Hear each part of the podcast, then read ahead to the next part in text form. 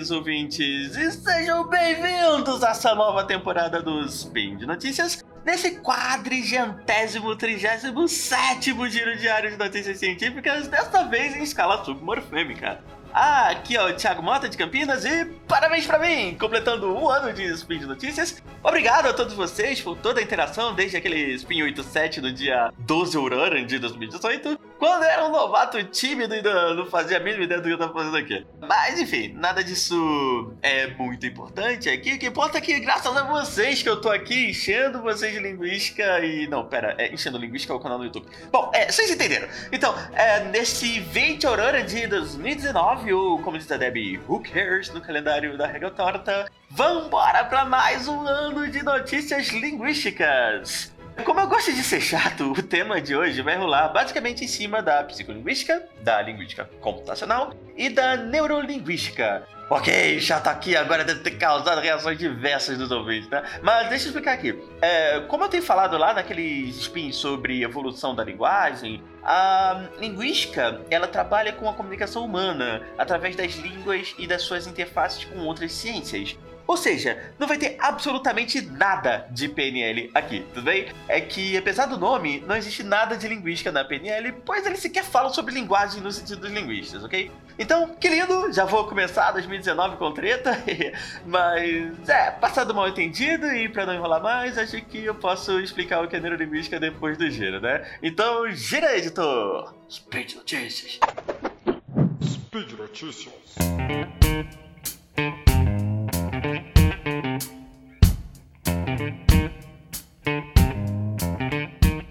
Então, é, eu vou ter que gastar um tempinho antes da notícia para poder falar da psico e da neurolinguística. É, por ser o spin, eu vou passar bem por alto por esses temas, mas quem sabe eu falo sobre o tema no futuro, embora eu já tenha falado sobre isso no spin 299, o spin sobre comunicação em primatas. Se vocês já ouviram falar da neurolinguística, provavelmente vocês já ouviram falar que ela nasceu durante a história da medicina, lá nos anos 1800, e fala sobre afasias e outras disfunções de linguagem, que se iniciou com as descobertas do Paul Pierre Broca e do Carl Wernicke. Essa área realmente cresceu bastante desde então e hoje a gente tem uma compreensão até bem detalhada de como funciona as áreas que enviam comando para a gente coordenar os movimentos da boca enquanto a gente fala, né? Esses comandos motores, e também sobre como funciona a área que interpreta o som que a gente escutou da fala e permite que outras partes do cérebro interpretem uh, como linguagem meio a uma frase ou ao discurso. Mas eu vou falar de uma outra área da neurolinguística que nasceu pouco mais recentemente. Vocês devem lembrar de um acontecimento histórico que aconteceu lá nos Estados Unidos no dia 11 de setembro e que mudou os rumos da história até hoje.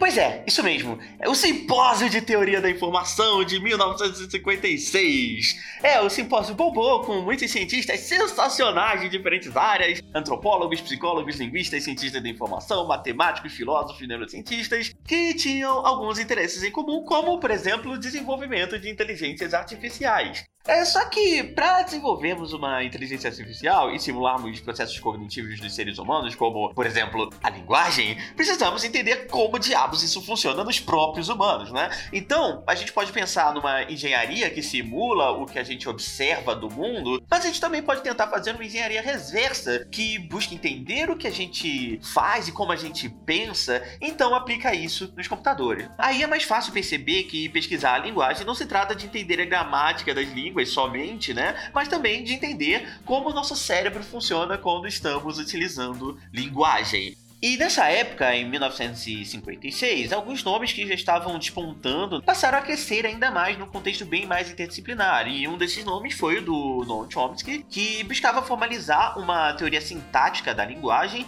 e um outro nome muito importante também para os estudos da linguagem foi o do psicólogo George Armitage Miller, que fazia vários experimentos psicológicos para entender, por exemplo, a relação da linguagem com memória, com atenção, o impacto do ruído na compreensão, como quando você conversa com alguém no trânsito de São Paulo. E os dois passaram a trabalhar juntos no modelo psicolinguístico que não deu certo.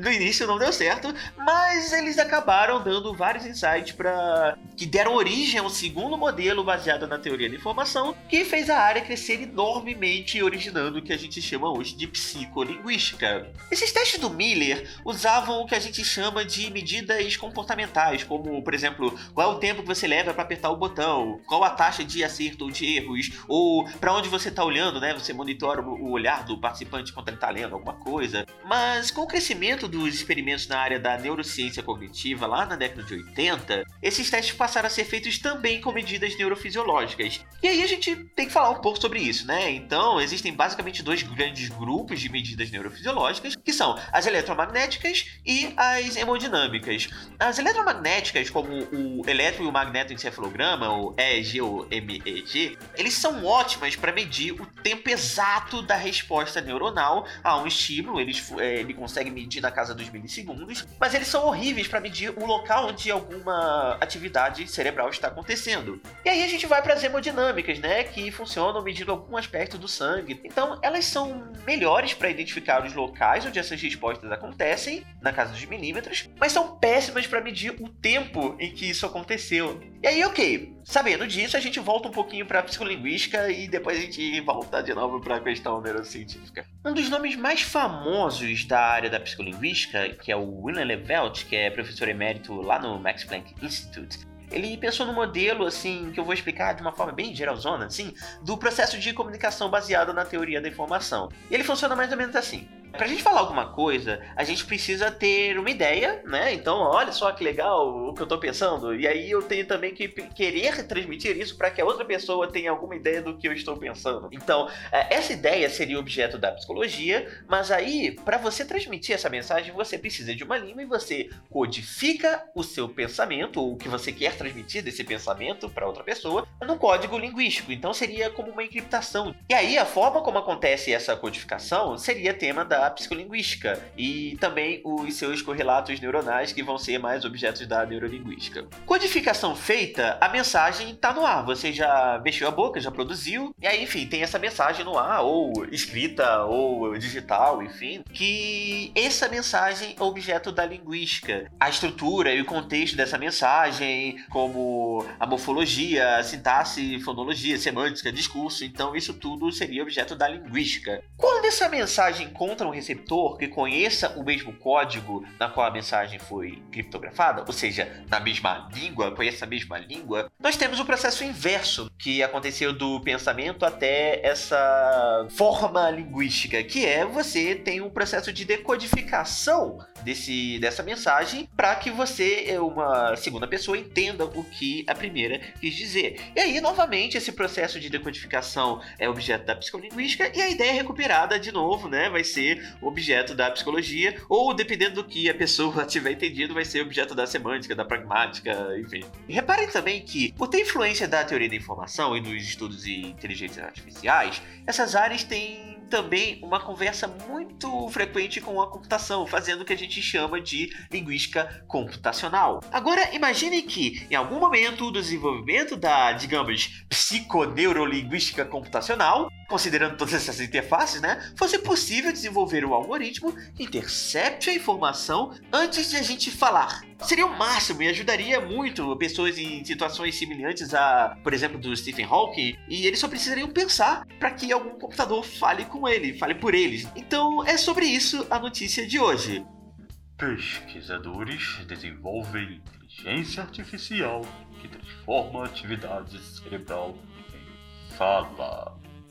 Então, três grupos de pesquisa formaram uma equipe para tentar implementar essa ideia de criar o algoritmo e interceptar o que alguém vai falar antes mesmo de ela falar. Todos eles tiveram artigos publicados no ano passado e um dos times trabalhava na Universidade de Colômbia, outro na Universidade da Califórnia em São Francisco e esses dois nos Estados Unidos e um terceiro na Universidade de Bremen na Alemanha. Bom, esse trabalho tem alguns desafios, né? Então, uh, o primeiro é decidir se vamos decodificar o pensamento em si, ou seja, antes de ser enviado para o controle motor, ou se a gente vai decodificar o controle motor. Decodificar o pensamento é muito mais complicado, tanto tecnologicamente quanto logisticamente, porque o pensamento ele vai estar muito mais espalhado no cérebro do que os comandos motores. Então, a decisão foi por monitorar a área que faz o controle motor da fala e também é de compreensão do som, porque vai ter um time que vai fazer o caminho com o inverso. Então a ideia seria interceptar a mensagem no processo de codificação, ou seja,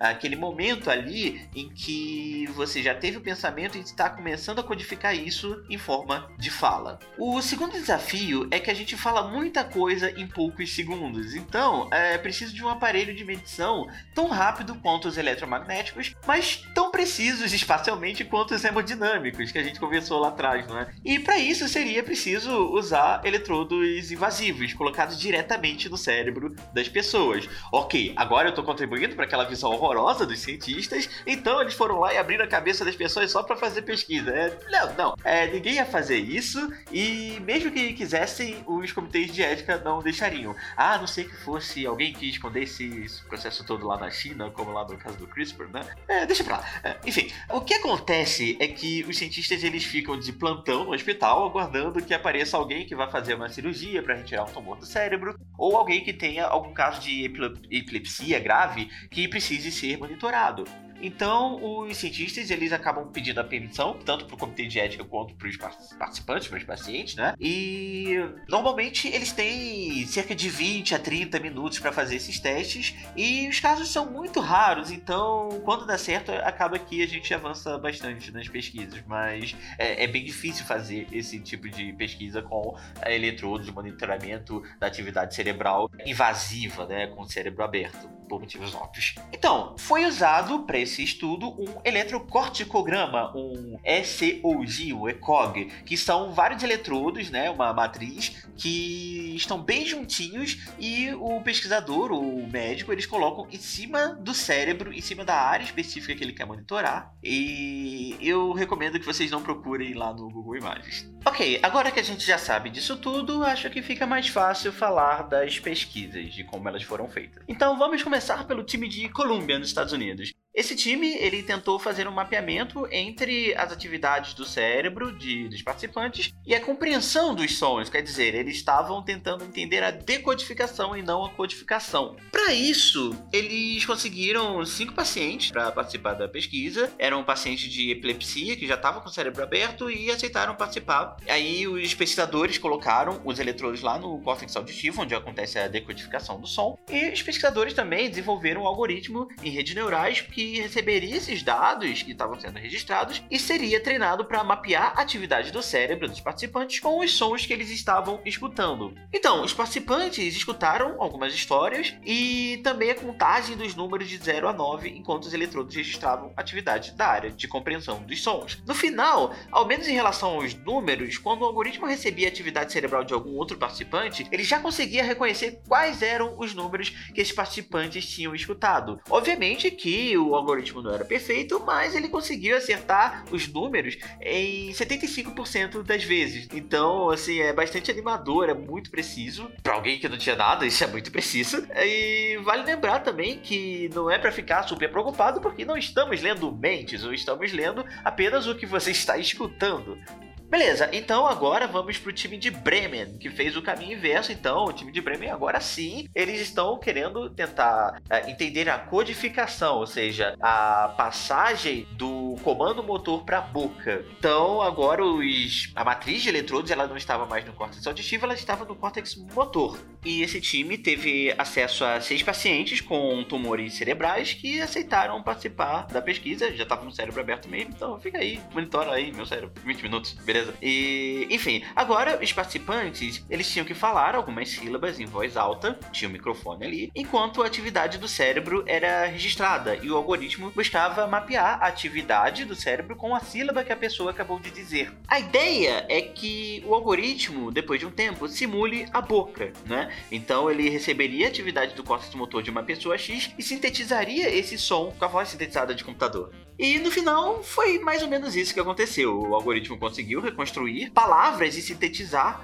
como previsto. Só que, infelizmente, os resultados não eram tão precisos quanto o anterior, e considerando que uh, só 40% das palavras que o algoritmo produzia eram compreensíveis, ou seja, o computador falava, produzia, sintetizava a voz, mas as pessoas não conseguiam entender mais do, de, da metade das vezes. Esse que era o problema. Então a gente precisa melhorar. E aí que foi a ideia que veio o time lá da Universidade de Califórnia em São Francisco. Então, eles foram bem audaciosos, então o time de Bre Bremen já teve problema ali com palavras, então eles chegaram e não, eu vou fazer, vou fazer isso direito e vou fazer com frases. Então eles conseguiram três pacientes de epilepsia para registrar atividade cerebral e sons da fala, mapeando as duas coisas, assim como lá no time de Bremen, né? Só que agora, para testar a precisão das frases reconstruídas pelo computador e sintetizadas, os pesquisadores recrutaram 166 pessoas para julgar se as frases geradas pelo algoritmo eram compreensíveis. E os participantes, né, os 166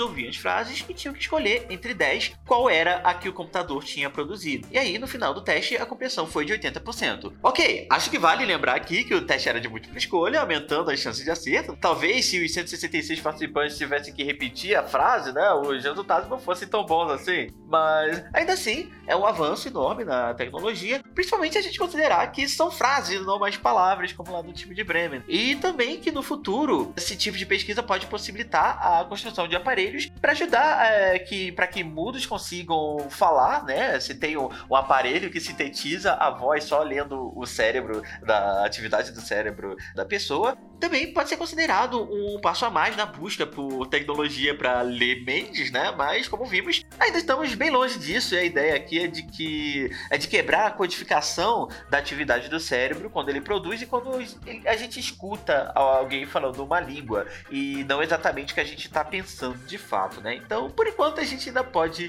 dormir mais tranquilo. E é isso por hoje, galera. Bom, obrigado por escutar até aqui. Bom ano novo e os links para o material que eu comentei aqui nesse spin, então aqui no post, clica lá. Eu também deixei o link para um podcast da Associação Brasileira de Linguística, a Bralim, no qual eu entrevisto a professora Aniela França, da UFRJ, que trabalha com neurolinguística e explica melhor como é que isso funciona. Bom, voltamos em breve com mais notícias linguísticas aqui no Speed notícias. E é sempre importante lembrar que vocês nos ajudam imensamente a nos seguir no Twitter e no Facebook e compartilhando também os nossos posts nas suas redes sociais. E também vale lembrar que a gente só pode continuar enchendo vocês de ciência todos os dias por causa da contribuição de vocês no Patreon, no Padrim e no PicPay. Dúvidas, críticas, sugestões, eventuais xingamentos, não hesitem em entrar em contato nos e-mails contato.sicast.com.br ou no meu e-mail tiagomota.com 123@iel.unicamp.br. Nos vemos em breve e falou!